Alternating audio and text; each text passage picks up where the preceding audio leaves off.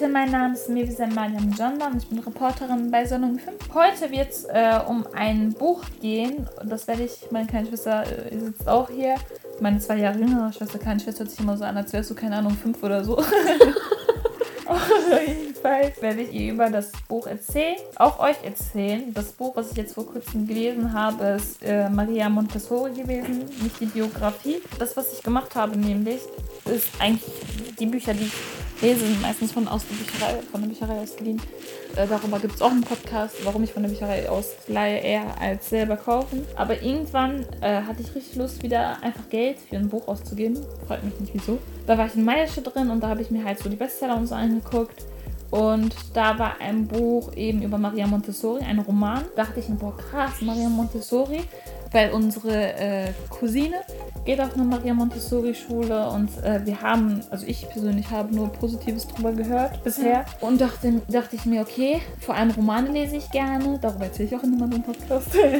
auf jeden Fall äh, habe ich mir das dann ähm, runtergeholt vom Regal. Dachte mir, okay, das hole ich. Und das habe ich jetzt vor kurzem zu Ende gelesen gehabt. Und es ist halt deshalb so interessant, weil es tatsächlich aus der Ich-Perspektive geschrieben ist. Jetzt werde ich dir bitte darüber erzählen. Es ist nämlich so, dass äh, Maria Montessori in Italien lebt, in einer bestimmten Stadt. Also ich erzähle nur das, was wirklich hängen geblieben ist. Ich habe das Buch jetzt nicht vor mir, haben mir auch nicht wirklich Notizen dazu gemacht. Die studiert, also eine Medizinstudentin in Italien und zu 1800, ganz grob geschätzt, 60, 1860 um den Dreh. Also sie hat gar nicht angefangen mit Pädagogik oder so. Nein, nein, nein, hat sie nicht. Medizinstudentin. Äh, die wollte unbedingt halt, vor allem durch Medizin, das ist ja, dieses Klischee gibt es ja immer noch, dass man vor allem dann extrem krass ist, wenn man Medizin studiert hat, nichts anderes und das vor allem jetzt in äh, Italien, also wann da in dem Buch wird sie als Doktoressa beschrieben, als sie letztlich das wurde, wurden nochmal ganz anders angesehen und sie war eines der ersten weiblichen Personen, die studiert haben, vor allem Medizin studiert haben. Also letztlich Ärztin geworden ist. Dazu komme ich noch. Das Interessante ist, was wirklich hängen geblieben ist, ist während ihrem Medizinstudium das äh, eine Szene, wo sie auch durch eben Anatomiestudium dann durchgehen muss, wo sie eben dann Menschen aufschneiden muss. Und äh, es war tatsächlich so gewesen, in dem Buch wird das so beschrieben, also jetzt nicht so, okay, wie schneidet die Menschen auf oder so, werde ich nicht drüber viel erzählen, eigentlich gar nicht, sondern sondern darüber, dass äh, also die Tatsache, also dass Maria Montessori erst zur Uni, erst in den Saal durfte, wo das halt gemacht wird, nachdem die Typen fertig waren, weil sie war die einzige weibliche Person in diesem Studiengang. Als weibliche Person war sie wohl verpflichtet, dass sie als letztes in den Raum geht, wo das halt gemacht wird. Und äh, also ist die Situation, in die dann letztlich beschrieben wird, äh, dunkel, weil es gibt keine Elektrizität, die da als irgendwie, keine Ahnung, Lampen oder so beleuchten könnten. Äh, nur eine Laterne, die dann so komische Schatten und so weiter wirft in diesem Raum.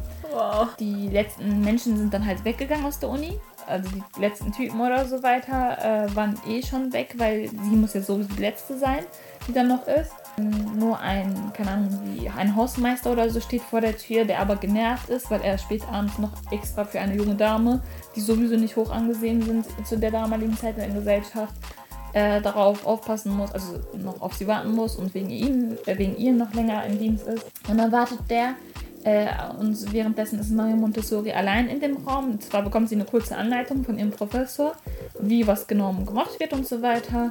Und dann wird sie allein in dem Raum gelassen.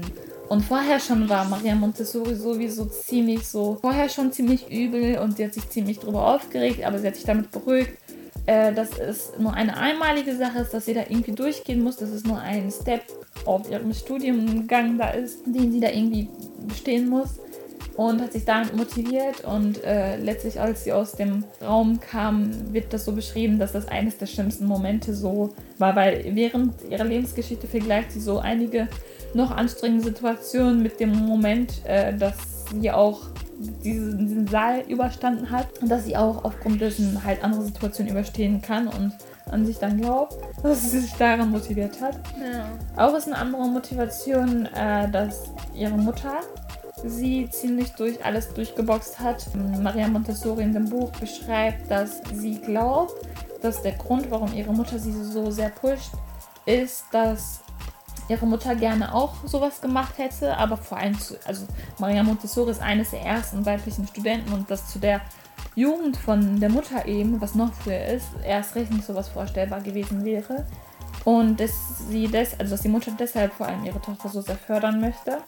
Und das ist so eine wohlhabende Familie, das habe ich gar nicht erwähnt gehabt, das ist eine wohlhabende Familie. Der Vater ähm, zunächst ist sehr, drückt sich nicht aus, dass er stolz auf Maria Montessori ist. Maria Montessori glaubt, dass ihr Vater nicht stolz auf sie wäre, weil er das halt nicht sagt und so weiter, weil sie das dann natürlich von ihrer Mutter anders gewohnt ist. Und äh, umso stärker ist das Verhältnis zwischen Maria Montessori und ähm, der Mutter. Mm, sie erzählt, dass sie regelmäßig dann am Abendtisch also am Abendessentisch sitzen, letztlich am Ende, wenn sie gegessen haben. Und dann erzählt dann Maria Montessori über all das, was sie halt erlebt hat. Und über all die Zeit, die halt danach noch kommt, erwähnt sie auch, dass äh, das immer weniger wurde und äh, vielleicht aufgrund ihres äh, die Gespräche, das, dieser Austausch mit ihrer Mutter, was sie letztlich vielleicht auch darauf schlussfolgert, dass sie immer erfolgreicher wurde, immer mehr unterwegs war, immer mehr machen wollte, immer mehr erreichen wollte, mehr verändern wollte, in mehr Zeitungen erscheinen wollte, mehr Menschen einfach mitgeben wollte, dass auch Frauen sowas können, weil das eben äh, zu jener Zeit nicht üblich war. Sie lernte auch einen Typen kennen, aber bevor ich dahin komme, weil das nochmal ab in einer anderen Location stattfindet. Es ist nämlich so, dass Maria Montessori ihre, also die muss ihre äh, Abschlussarbeit verteidigen vor Professoren und so weiter. Und äh, also sie hat halt Medizin studiert so und muss noch ihre Abschlussarbeit verteidigen. Und wenn sie das geschafft hat, dann ist die halt diese Doktoressa. So wie das halt im Buch auch erwähnt, deshalb sage ich das. Und das ist so schön ausgesprochen. und auf jeden Fall äh, werden dann in den Zeitungen immer so Aufrufe gemacht, ja, unsere Doktoressa, äh, also die erste weibliche Person, die Medizin studiert, also ich weiß nicht, ob das die erste ist, eines der ersten so, wird jetzt ihre Arbeit verteidigen, verkackt sie das, schafft sie das, ist so dieser Struggle. Und dann kommen halt ganz, ganz, ganz viele äh, zu ihrer Vorlesung, sage ich mal auch ihre Eltern. Sie hätte nicht gedacht, dass ihr Vater auch mitkommt. Ihr Vater kommt auch mit, hat, ihren, hat seinen schicksten Anzug an, so wird das von der Autorin beschrieben. Äh, das ist auch ihre beste Freundin, die habe ich vergessen zu erwähnen. Die heißt Anna. Den Namen habe ich mir gemerkt. Anna heißt sie. Ja, so schwer ist der jetzt auch nicht. Ja, ich weiß, deshalb umso stolzer bin ich drauf. Auf jeden Fall äh, treffen sich nämlich Maria Montessori und Anna regelmäßig in so einem Café und reden über dies, das. Und äh, Anna ist auch so ein Ding, im Gegensatz zu Maria Montessori, so eine modernere Frau, also noch modernere Frau vom Verhalten und so her, dass sie ein bisschen mutiger ist, ein bisschen äh, sich mehr traut und das auch ausspricht, was sie denkt. Und nicht so höflich, also nicht so krass höflich wie Maria Montessori. Und Maria Montessori schafft das halt auf ihre höfliche, krass höfliche Art und Weise, trotzdem als moderne Frau dann irgendwie rauszukommen auf ihrer Abschlussverteidigungsvorlesung, beschreibe nenne ich, benenne ich das mal, waren halt ganz viele Zeitungen, ganz viele Reporter, ihre Freundin Anna eben auch. Und ähm, das wird in dem Buch so beschrieben, dass ganz vorne dann Anna sitzt, äh, während ihrer Vorlesung ihr das versprochen hat. Und sobald Maria Montessori halt sich nicht traute, irgendwie wirklich, keine Ahnung, nicht weiter traute zu sprechen oder so, hat sie dann wohl Anna angeguckt. Ah, ich hab, oh Gott, ich hab was vermasselt. Nämlich es war so, dass sie für ihre Abschlussarbeit, die Vorbereitung für ihre Abschlussarbeit, auch praktische Erfahrungen davor gesammelt hat. Nämlich in der Anstalt, wo sie da war. Es war nämlich so, ich ruhe doch mal ein bisschen zurück. Es war nämlich so gewesen, äh, dass ähm, der Professor von Maria Montessori oder irgendein Professor, die hat ja mehrere, ihr das Angebot hat, gemacht hatte, weil sie eines der besten Studenten, also Studenten an sich ist auch besser als ihre männlichen Kollegen, womit sich die männlichen Kollegen auch nicht abfinden konnten und sie immer noch, noch mehr gehänselt haben, so mit Kommentaren, was weiß ich, oder Vorwürfen, dass dennoch der eine Professor gesagt hat, ich habe hier ein Stellenangebot für dich, da kannst du auch deine praktische Erfahrung sammeln über dieses bestimmte Thema, ich weiß nicht mehr, welches Thema das war. Und es war so eine, ich glaube, psychiatrische Anstalt oder Klinik, irgendwie sowas war das. Dort ist sie dann und dort lernt sie auch noch einen Typen kennen. Seinen Namen habe ich vergessen. Montesano oder so hieß der. Irgendwie sowas mit M war das. Warum nennst du alle Männer Typen? Keine Ahnung, das ist eine gute Frage, nächste Frage. ich erzähle mal ein bisschen weiter und ja. ähm, auf jeden Fall äh, lernt sie dann da auch die, das, in dieser Anstalt sind da auch kalt eben kleine Kinder. Äh, und da stellt sie eben fest, also da sieht sie eben Kinder, die da eben sich zurückhalten, in so Stahlbetten und so weiter zurückbringen und nur darauf warten, also nur auf Brot warten und sich mit nichts beschäftigen, also mit doch mit kleinen Dingen beschäftigen. Was ist das für eine Anstalt? So eine psychiatrische, also so, ich stelle mir das ein bisschen so wie eine Ehrenanstalt vor. Okay. Und äh, mit so kleinen äh, Sachen beschäftigen, aber es gibt eine Frau in dem Raum, die mitten in dem Raum sitzt, auf einem Stuhl, die halt angeblich auf die Kinder aufpassen soll. Die strickt dann nur, das wird so beschrieben und äh, schnauzt die Kinder an, sobald sie sich ein bisschen bewegen, auch nur wenn sie sich selbst nur beschäftigen wollen oder so. Beschreibt, also die Frau beschreibt das so, dass sie doch dafür verantwortlich sei, dass sie, dass die Kinder brav sitzen müssen und mit brav vergleicht sie das, dass sie halt, dass die Kinder nichts machen, rein gar nichts. Und ähm, keiner von den Leuten, die da arbeiten, Hoffnung in diesen Kindern sieht, dass sie jemals überhaupt irgendwas erreichen könnten oder so weiter. Und Maria Montessori kommt dann in den Raum und sieht einfach, dass diese Kinder glücklich sind, wenn sie auch mit so kleinen Sachen, ich weiß nicht mehr genau, was das für einen Stein oder so in der Hand haben, so einfach nur in der Hand umdrehen oder so weiter, ähm, damit schon zufrieden sind und ihre Zeit vertreiben können. Und bei den nächsten Malen bringt sie dann äh, mit Einverständnis von den Leitungen und so weiter, bringt sie dann Gegenstände von zu Hause mit so einem Wollknäuel zum Beispiel. Und äh, die Kinder fühlen das dann und merken dann, okay, das ist was anderes als ein Stein. Da bringt ihr auch einen Stein, Holzblocken und so weiter, unterschiedliche Sachen mit. Das entwickelt sich äh, immer mehr, also auch nach der Abschlussarbeit, die sie dann gemacht hat, was eben nach, diesen, nach einiger Zeit von dieser praktischen Erfahrung kommt, äh, bringt sie dann auch so äh, Formen mit, die sie dann angefertigen ließ, also Dreieckformen, die dreidimensional sind oder zweidimensional oder dann in eine andere Form rein müssen. Oder es auch einige Kinder gab, die zum Beispiel ähm, mit Zahlen arbeiten mussten äh, in Form von, dass sie zum Beispiel einen Kasten hatten mit zehn Lücken und äh, dann da rein, aber mit viereckigen Lücken, dann da rein äh, diese Vierecke, zehn Vierecke reintun mussten. Und dann haben die zum Beispiel gezählt eins, zwei und so weiter. Mhm. Und umso beeindruckender äh, fanden die Leiter oder fanden die Leute, die da gearbeitet haben, diese Tatsache auch der Typ. Der Typ hat äh, die auch, ich, ich habe echt keine Ahnung, wie der heißt, ich nenne ihn jetzt Typ, hat die auch regelmäßig dabei begleitet und man merkt halt, okay, äh, beide finden aneinander gefallen und so weiter. Das äh, baut sich auch eine Liebesbeziehung und so auf. Äh, darauf gehe ich erstmal nicht weiter ein, bis zum Struggle-Punkt, was auch noch wichtig ist, in dem von Maria Montessori. Und genau, es entwickelt sich so weiter und äh, letztlich sagt äh, Maria Montessori, äh, dass sie auch den Kindern das, also Stricken beibringen möchte. Das, was die Frau in dem Raum immer tut, die ist auch immer da, strickt immer ihre Sachen und so weiter. Und äh, die Frau behauptet dann, dass die Kinder niemals das auch so machen könnten, wie sie das schafft. Und letztlich äh, schafft das halt Maria Montessori dann vor allem einem bestimmten Kind das beizubringen, was als Exemplar von Autoren genommen wurde. Ähm, vom Namen her kann es sein, dass das natürlich nicht stimmt. Mhm. Und äh, dass sie dann auch stricken kann und ähm, dann ein, den Schal von diesem Mädchen, äh, was sie geschenkt bekommen hat, Maria Montessori, zu einer Prüfung getragen hat, wo bestimmte Kinder von äh, diesen Kindern in eine Schulprüfung reingehen mussten.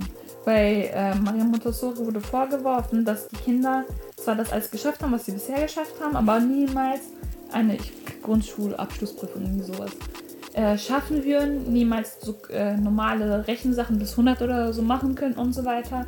Und äh, Maria Montessori meinte, okay, nicht alle könnten das machen, aber ein paar von denen äh, könnten das machen. Und äh, bildet dann die Kinder eben aus und begleitet sie dann zu dieser Prüfung eben mit dem Schal, was die auch gestrickt hatte, eine von denen. Letztlich haben dann diese Kinder auch die Prüfung bestanden, vor allem die Kinder auch bestanden. Und äh, die Zeitungen hören davon europaweit und so weiter. Und dann wird die überall hin eingeladen, nach Berlin eingeladen. Berlin ist dann, glaube ich, eines ihrer ersten Auslandsreisen gewesen, weil davor war sie noch nie im Ausland. Dann weitere Sachen und es stellt sich heraus, dass, äh, also man merkt als Leser, dass ähm, der Typ neidisch langsam wird auf äh, Maria Montessori, weil deren Liebesbeziehung wird halt enger und so weiter. Aber die Liebesbeziehung bleibt geheim, by the way. Äh, weil Maria Montessori, wenn das offiziell werden würde, und man damals nicht anerkannt hat, eine Beziehung einzugehen ohne Heirat vor seitens der Gesellschaft, äh, wäre Maria Montessori verpflichtet, wenn das offenkundig wäre, dass die eine Liebesbeziehung haben, dass Maria Montessori den Typen heiraten muss. Und wenn sie ihn heiratet, muss sie ihre Karriere aufgeben. Deshalb war das für Maria Montessori ein No-Go, dass das öffentlich wird. Und äh, ihre Eltern wissen auch nichts davon, aber letztlich wird während allem, was noch passiert und so weiter, äh, Maria Montessori schwanger. Mhm. Und äh, das Problem, also man kann halt eine Schwangerschaft einfach nicht verdecken, so. Und äh, vor allem ihre Mutter bekommt das halt genau zu dem Zeitpunkt, wo halt Maria Montessori das auch erfährt. Oder eine Weile danach auch mit, dass sie eben äh, schwanger ist. Und äh, tatsächlich, also irgendwie versucht Maria Montessori dann eine Lösung zu finden. Also wie mache ich das jetzt? Und die Lösung äh, sah sie darin, dass sie als Erzieherin, was ein paradox bisschen für mich ist, also was für mich moralisch nicht klar ist, dass sie beschließt, ähm, das Kind einer Pflegefamilie zu geben auf dem Land und nicht selbst zu erziehen, weil wenn sie das selbst aneignen würde, ähm, dann würde es bedeuten, dass ähm, sie halt eben zugeben müsste, dass es eben eine Beziehung gab, äh, seitens den Zeitungen dann extrem kritisiert wird, dann letztlich den Typen heiraten muss, ihre Karriere aufgeben muss und ja. äh, deshalb schließt sie das Kind eben eine Pflegefamilie abzugeben. Und ich mache jetzt mal so ein Zeitraffer-mäßig, weil ich muss auch gegen Ende kommen und Rest der Story und die Details könnt ihr ja lesen. Ähm, auf jeden Fall ist das dann so, dass die weiter eben ihre Sachen macht und durchzieht, so wie man Maria Montessori heute als ähm, allgemeiner Bürger so im Kopf hat, mit dem, was sie entwickelt hat, geprägt hat äh, nimmt sie dann irgendwann ihr Kind mit 40 oder so wieder zu sich auf. Dann leben sie. Du warst bei dieser Konferenz da, wo sie ähm, ihre Abschlussprüfung ja. fertig hat. Ja. Ja, was damit? Du warst da und dann ist dir eingefallen, dass du. Ja, ich weiß nicht, ich habe ja auch erwähnt gehabt, aber dass, das, äh, dass der Rest, was ich erzählt habe, da, danach passiert Ach so. ist. Also ich finde das schon krass, dass wie du gesagt hast, das ist schon sehr paradox, dass sie die Kinder verteidigt, aber ähm, ja erstmal nicht die Mutter ihres eigenen Kindes sein kann und das zur Adoption mal nicht freigibt. Ja. Oder also nicht zur Adoption zur Pflegerfamilie. Ja, okay, zu einer Pflegerfamilie, das ist schon echt scheiße.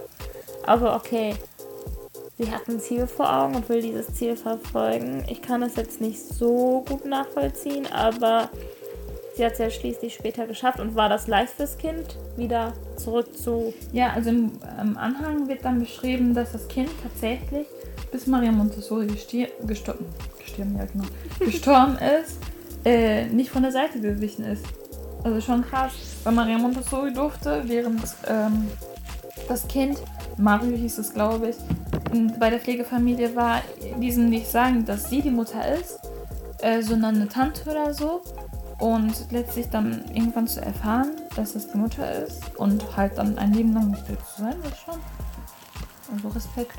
Ja, schon krass, was Maria Montessori alles erreicht hat, ne? Heutzutage gehen die Kinder, also zum Beispiel unsere Cousine, auch auf die Schulen von ihr. Das ist eine andere pädagogische Form auf jeden Fall und ein, eine Alternative zum aktuellen Bildungswesen, äh, was das Bildungswesen an sich betrifft, sowieso fragwürdig ist, inwieweit das funktioniert.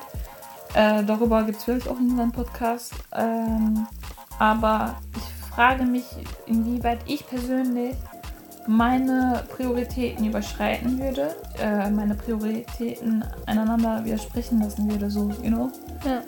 Deshalb umso interessanter eben zu erfahren in einem Buch über Maria Montessori, äh, inwieweit sie was durcherleben musste, vor allem als Frau auch durchmachen musste. Und als äh, Wissenschaftlerin, im Nachhinein hat sie eben am Rande erwähnt, weil das wurde auch nur ganz kurz erwähnt, nach all diesen Vorlesungen, was sie gemacht hat, was weiß ich, hat sie dann Pädagogik studiert, um dann sich nochmal mehr zu vertiefen in dem, was sie gemacht hat und so weiter. Genau, das war über das Buch. Maria Montessori, eine Lehrerin aus einer neuen Zeit, hieß es, glaube ich. Ich habe das Buch unten in meinem Bücherregal liegen. Genau, wenn es euch interessiert, dann leitet euch das Buch aus, kauft euch das Buch. Oder wenn ihr andere Bücher habt, denkt, okay, das Buch, okay, du drüber erzählt, aber interessiert mich irgendwie nicht wirklich. Sondern dieses Buch hat mich mega interessiert, dann schreibt uns eine äh, Instagram-DM per Salon5 unterstrich. Das war's von uns beiden. Wir sagen Tschüss. Tschüss.